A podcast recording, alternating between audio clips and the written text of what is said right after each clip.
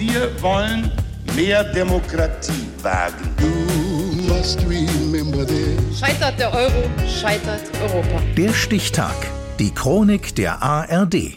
11. November 1952.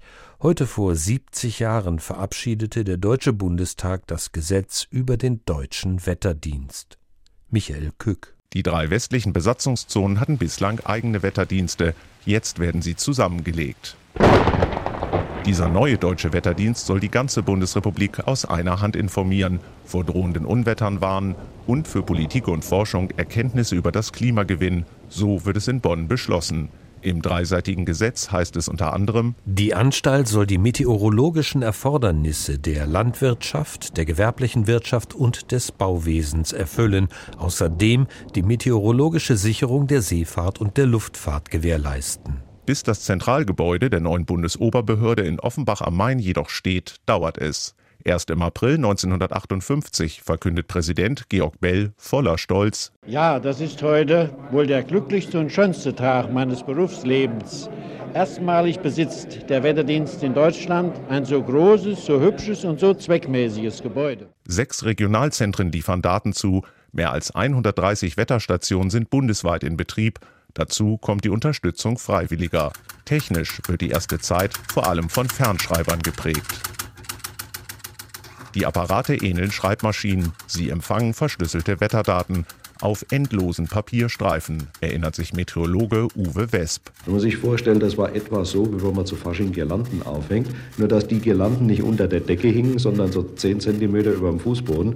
Wenn man damals in den Fernschreibraum hineingekommen ist, bekam man nicht erst einmal guten Tag oder guten Abend zugerufen, sondern hebt die Füßen, pass auf, wo du hintrittst. Das ändert sich Mitte der 60er. Der erste Großcomputer wird installiert. Damals eine technologische Revolution, aus heutiger Sicht eher zu belächeln, findet der Wetterdienst-Mathematiker Walter Ott. Der hat ungefähr eine halbe Million Multiplikationen pro Sekunde geschafft. Da locken Sie heutzutage keinen Kunden mehr bei Aldi vor die Theke. Später kommen Satelliten zum Einsatz. Sie liefern umfangreichere Daten. Die Vorhersagen daraus liegen zumindest seltener als früher daneben. Der Deutsche Wetterdienst leistet sich zwei neue Hochleistungsrechner für 24 Millionen Euro. Ihre Festplatten füllen meterlange Reihen grauer Stahlschränke. Drohende Unwetter oder Hitzewellen sagt der Deutsche Wetterdienst dadurch auch regional immer präziser voraus. Ja, und auch am morgigen Donnerstag ist es im Osten heiß, teils 35, 36 Grad.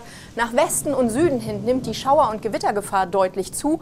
Da kann es lokal Unwetter geben. Und am Freitag haben wir dann im Osten und Südosten nochmal die Gefahr von kräftigen Schauern und Gewittern, teils mit Überflutungsgefahr. Verstärktes Interesse von Politikern und der Öffentlichkeit gibt es an Daten zur Entwicklung des Klimas, die der Deutsche Wetterdienst erfasst und seinen Schlussfolgerungen daraus, wie von Klimafolgenforscher Paul Becker. Wir sehen seit vielen, vielen Jahren einen Anstieg der Temperaturen sowohl global als auch in Deutschland. Wichtig ist nur, äh, das passiert nicht gleichmäßig. Wetter- und Klimainformationen von einer neuen Bundesbehörde sammeln und auswerten zu lassen. Das war das Ziel des Bundestags, als der am 11. November 1952 beschlossen hatte, den Deutschen Wetterdienst zu gründen heute vor 70 Jahren.